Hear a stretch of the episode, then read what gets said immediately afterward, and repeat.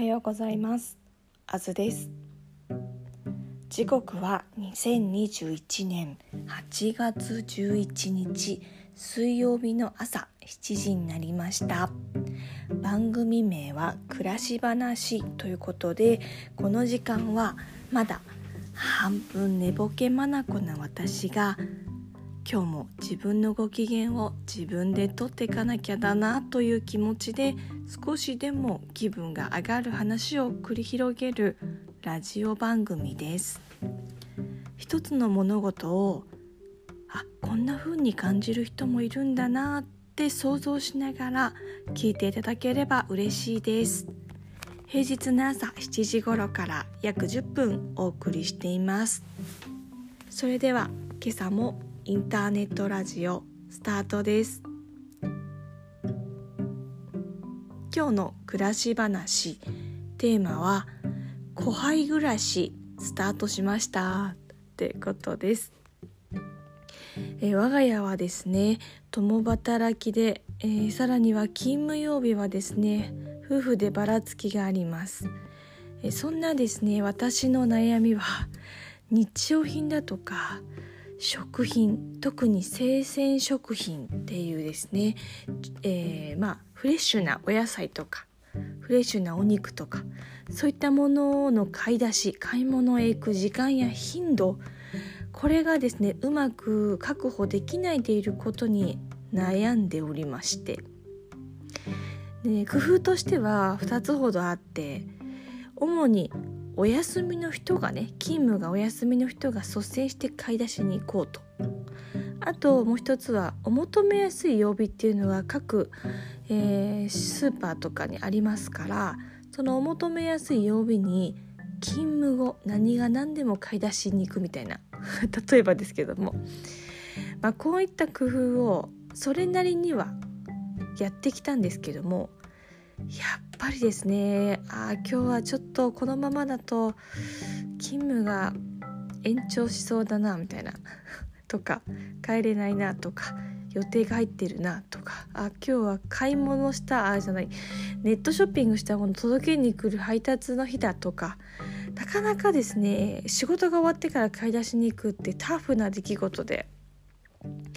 夜7時8時から買い出しに行くというのはですねその時間があればご飯作りたいんですよね。少しでも早く1分でも早く。買い出しあの食品とか日用品行こうもんならやっぱり歩いて行ける距離ないので往復どう考えても40分から45分。下手したら1時間かかることだってあるのでこれなかなかねちょっと問題だったんですね私たちの中で。工夫はそれなりにしてもあっという間にやっぱり仕事を普段やってるとあっという間に夕方になって夜になっちゃう。でちょっとここが問題なんですけどいざ生鮮食品ね、フレッシュなお野菜とかフレッシュなお肉とかを中心に買い出しに行くぞって夕方行くんですけどあ夜かなほとんど夜7時とか8時に行くんですけどあの陳列棚にはですね 昼間選ばれなかったであろう食品さんたちを中心にあのずらりと並ばれている状態なんですね。がっくしあこれまあ仕方ない話で、ね、特にあのお肉とかそれからバラ売りの野菜とかなんかはあの顕著にこの様子がね現れるんですよね。まあ、昼間昼間ねやっぱりあの陳列っていうのはメインでされますから夜だんだん人足が少なくなるのに新たにあの状態のいいお野菜とかお肉陳列するってことはね 考えにくいですよね。うんまあ、そんなわけでね、コンディションのいい状態のいいね生鮮食品を私も日中に買い物をしている人たちと同じように買い物したいみたいな まあ、そういう風にね思うようになりまして、うん、この1年特に悶々としてたんですけどもいろいろ方法を模索しているとあのあこれいいなと思うサービスが一つ見つけられまして。それがあの買い物小配サービスっていうことで、えー、具体的に言うとですね関西ではよく、まあ、有名どころのコープ神戸コープさんがですね、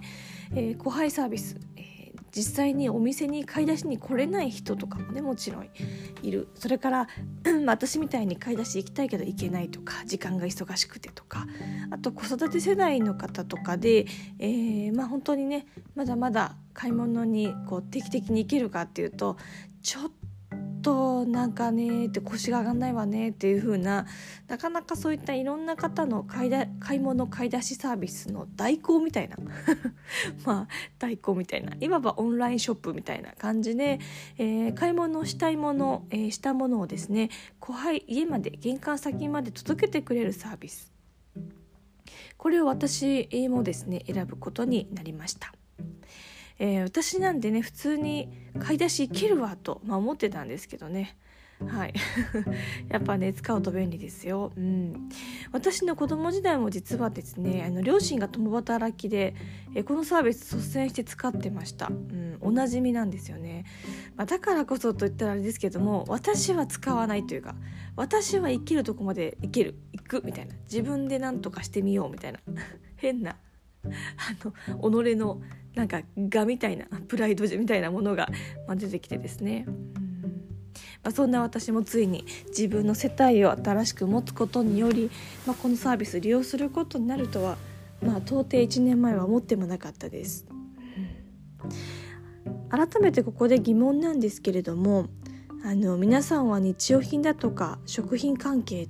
いつどうやって購入されてますか？私がですね先ほどお話をしていた、えー、後輩サービス。これはですね週1回、まあ、関西なら有名なこのコープさんが届けてくれます。もしかすると地方だとか、えー、地域によっては、まあ、そういったあの似たようなサービス他にもねたくさんあると思います。えー、もちろんコープさんもですね利用料がありまあの必要なんですね。確かえー、っとね乳児さんというか、えー、妊婦さんとか、うん、確かね子育て世代には、えー、ちょっとこの利用料が安かったりとか、えー、一部無料になったりとかする期間もあったりするんですけど詳しい条件は、えー、また実際調べてください。はい、ね後輩サービスいいですよ まだ使ってねひよっこですけどもあいいなと思ったことを、え、5つほど紹介します。まあ、1つ目として買い物したお品はですね帝国に、えー、なるとて、えー、毎曜日帝国になると、えー、自宅玄関先に置き配してくれます。これは先ほどもお話ししました。2つ目としてはあのお品がですね外気温、まあ、玄関先に置き配されちゃうので外気温で傷まないように、まあ、発泡スチロールだとかですね、まあ、しっかりと梱包されています。特に冷凍食品を中心に私、えー、まあ、多く買うんですけどもあのねドライ、えー、あなんていうのあれえーと、ドライなあの氷？急に言葉が出てこないんですけども、まあ、なぜですねあのこ凍ったものは凍った状態で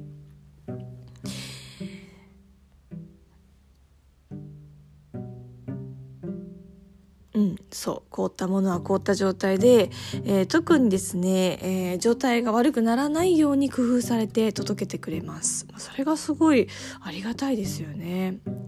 次3つ目ですね。想像以上に生鮮食品の状態がいいなって思いました。お肉を購入するとしてもやっぱりですねもう夜8時に買い出し行こうと思うならばなんかねやっぱりまあ普段日中選ばれなかった先ほど言ったようなちょっと脂肪分が多いお肉とか赤身が少ないなとか豚豚バラとかにしても牛肉にしてもああちょっとこれってあんまりまあ好きな人は好きなのかもしれないけど私は できれば油分よりも赤身が乗った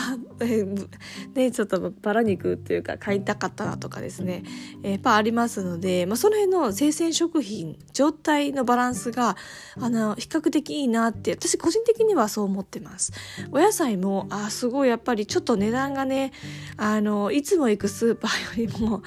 やっぱ単価若干た気持ち高いんですよ。ほんとすの何何十円の話なんですけども10円20円の差だけどもあ状態があの本当に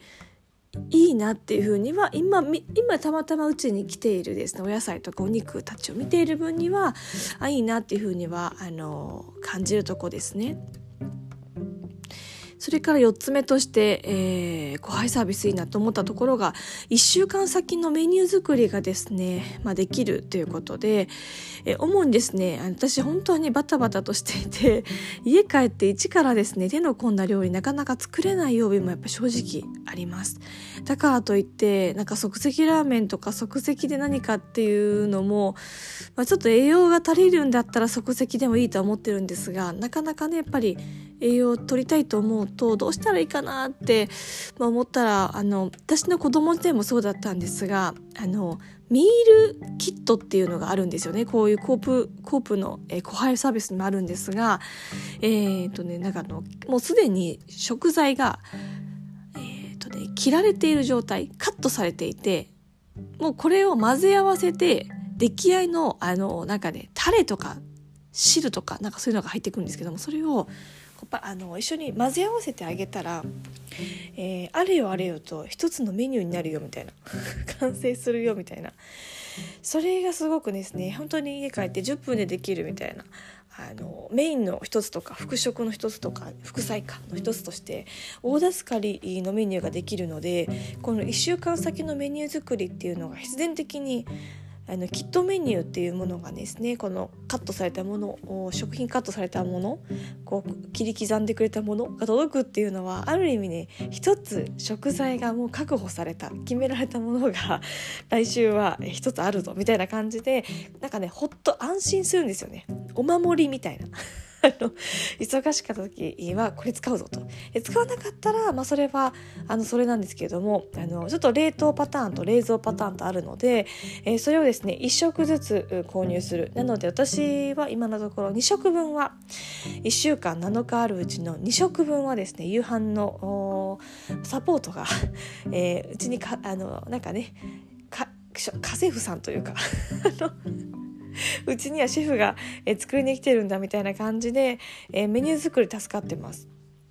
そして最後に後輩サービスこれいいなと思ったのがよく購入するものをあのリコメンドって言ってあの再購入を促してくれます。再購入を促してくれます。先週先々週東さんこれ買いましたよね？私東って言いますけども、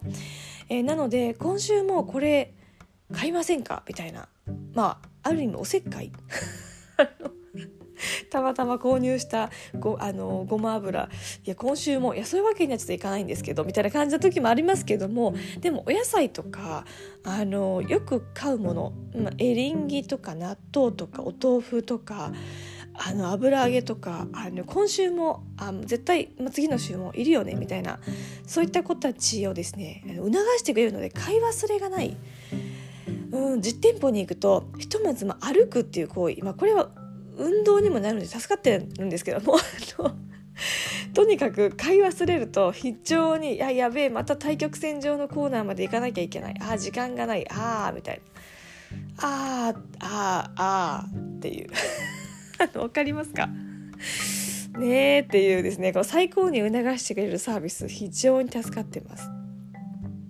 などなどあの後輩サービスを利用してまだひよっこですけども1ヶ月ですけれどもあのいいなと思うことを5つほど紹介してみました。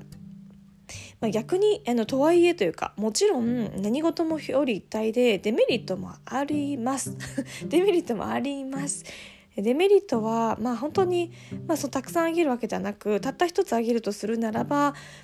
後輩サービスというのは後輩梱包が命なんですよね。うん 後輩梱包剤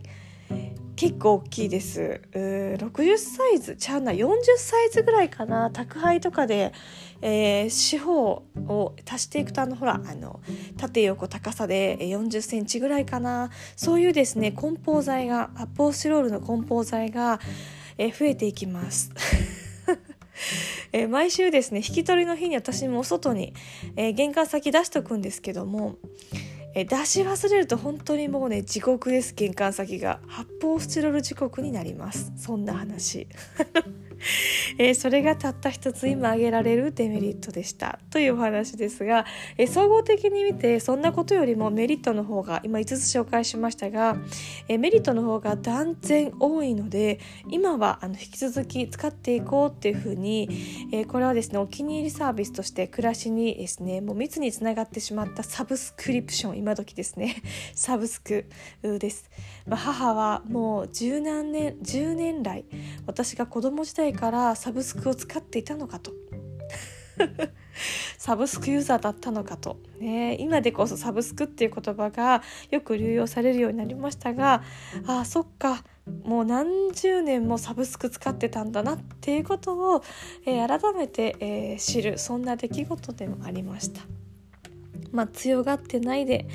でもっと早いうちから利用すればよかったななんて、えー、そんなお話です。え今日のお話はこのここまでです。私自身も暮らしをテーマにお仕事しています。だからこそえ今後もちょっと深掘りしてみたいお話できる限り積極的にお話ししてみようと思ってます。私へのお便りいわゆる普通のお便り普通おたは各種 SNS などの DM Twitter などでもどしどしお待ちしています。いただいた暮らし話ネタを私の目線でぜひ解剖させてください。どうぞお待ちしています。それではまた次の配信もお聞きになっていただければ嬉しいです。お届けしましたのはあずでした。ではではまた。